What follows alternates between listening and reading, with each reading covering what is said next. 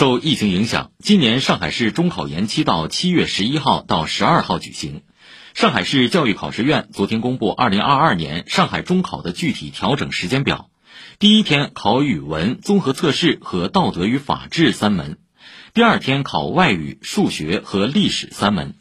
其中历史只针对参加今年中招录取但还没有取得历史科目统测成绩的考生。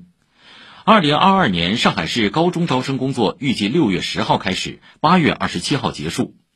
此外，上海市教育考试院昨天还发布消息称，根据当前疫情防控形势，经慎重研究，二零二二年上海市普通高中学业水平合格性考试延期至九月举行。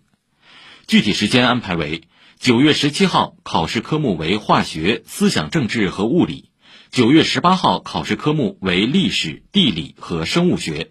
九月二十五号考试科目为信息技术。以上由记者刘康霞报道。